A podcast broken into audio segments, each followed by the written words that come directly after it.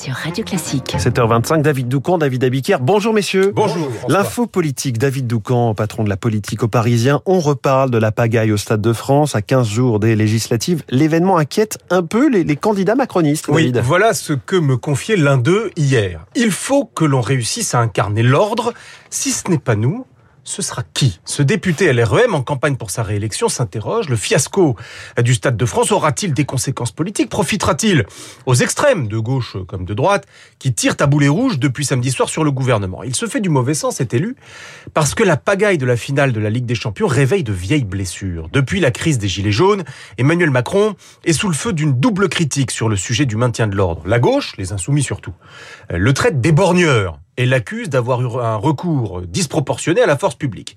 La droite et l'extrême droite le jugent incapable de garantir la paix civile. Deux visions tout aussi simplistes l'une que l'autre. La vérité du terrain n'est bien sûr pas aussi manichéenne, mais nous sommes là sur un sujet d'image. C'est-à-dire Eh bien, après cinq ans au pouvoir, et même s'il vient d'être réélu, le trait d'image, sécurité, ordre public n'est toujours pas spontanément associé au président, c'est ce que regrette un marcheur. Et un conseiller de l'exécutif ajoute, l'ordre a été un enjeu du premier mandat, il le sera nécessairement aussi pour le second. Un enjeu d'autant plus vital que les oppositions républicaines sont à l'agonie. Le PS s'est rangé derrière la France insoumise, LR espère sauver quelques sièges à l'Assemblée, mais sa candidate a fait moins de 5% à la présidentielle.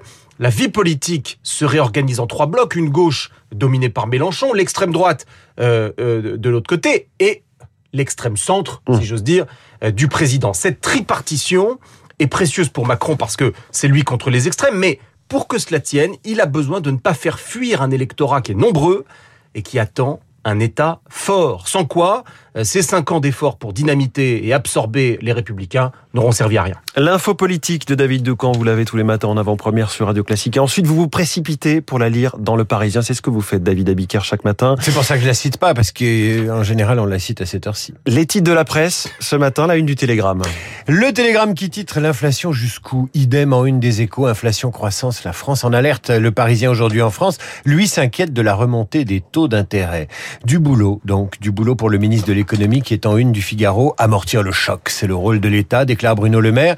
Le rôle de l'État, c'est aussi de s'expliquer devant le Sénat aujourd'hui pour faire la lumière sur les incidents du Stade de France et Libération, mais ses lecteurs en garde contre les mensonges de Pinocchio. En photo, un Gérald Darmanin, dont le nez s'allonge, s'allonge, s'allonge. Darmanin élu ballot d'or, s'amuse le canard enchaîné ce matin, qui explique comment la police a eu du mal à anticiper les mouvements de foule. Résultat, le président redescend dans l'arène, Macron se résout à revenir sur scène, titre l'opinion, après un mois de silence sur les problèmes du pays, tandis que Sud-Ouest met en une une belle photo d'Elisabeth II avec ce titre qui fera rêver le président et ses ministres indétrônables. Indétrônable, David Abiquière à la revue de presse, euh, tout à l'heure à 8h30 avec Renaud Blanc. Bonjour Renaud. Bonjour François. La matinale de Radio Classique continue avec vous, votre invité ce matin. Le général Dominique Trinquant pour évoquer la situation en Ukraine, 98e jour de guerre avec notamment la ville de Severodonetsk contrôlée euh, pratiquement hein, par les Russes, mais également les livraisons de nouvelles armes par les Américains ou encore la venue d'Emmanuel Macron à Kiev souhaitée et demandée par euh, les autorités ukrainiennes, l'Ukraine, mais aussi le gouvernement français. Son regard sur le nouveau ministre des Armées, Sébastien Lecornu.